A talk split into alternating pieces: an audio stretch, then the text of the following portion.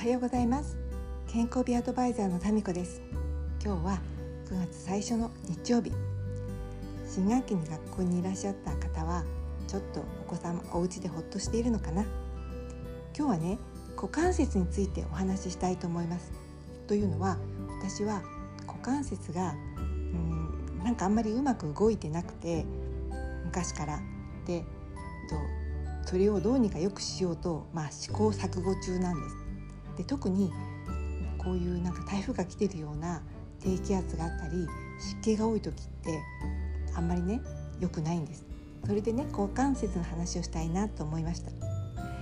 私たちって人間って二足歩行で立ってるじゃないですか。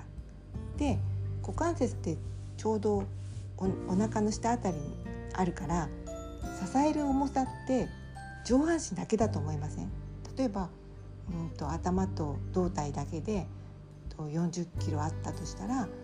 それの2本の足半分ずつ20キロ20キロ支えてあとは足とかお尻はその下の足首とかが支えるのかななんて単純にね思っていたんです。ところが60キロの体重のある人だとしたら立っているだけで両足2本で片方ずつの股関節にかかるのはね30キロずつなんですってほとんど体重と同じだよね。でそれで例えば動く時って片足両足ぴょんぴょん飛ばなくて片足上げて片足下ろすみたいなそういう感じじゃないですか。で片足だけの時ってね60キロの人だとしたら45キロ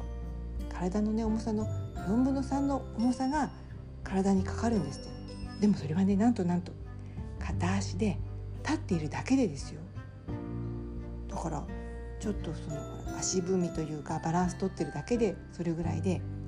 でも普通そんな動作日常しないですよね。歩きますよね皆さん。まあ前の方に歩くし、まあ、たまにバックもするかもしれないけど大体がカニさん歩きとか横じゃなくて前に向かって歩くでしょ。でさっさと歩く人もいればゆったり歩く人もいるけどとにかく片足ずつ歩く。でそうするとね私はなんか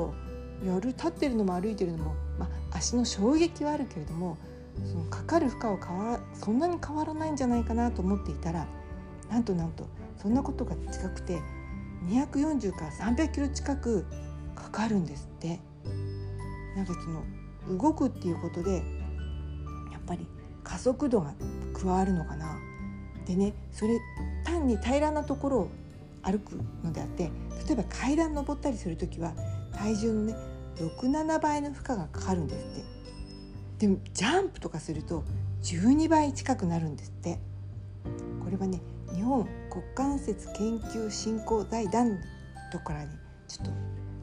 こう勉強させてもらったんですけどそんな衝撃が毎日ジャンプはしないけどかかっていてそれでねケアしないっていうのはしかも私なんて還暦だから60年間も生きてきてね大して激しい運動はしてないんですけどないなって、ね、本当に反省しました。でその股関節も、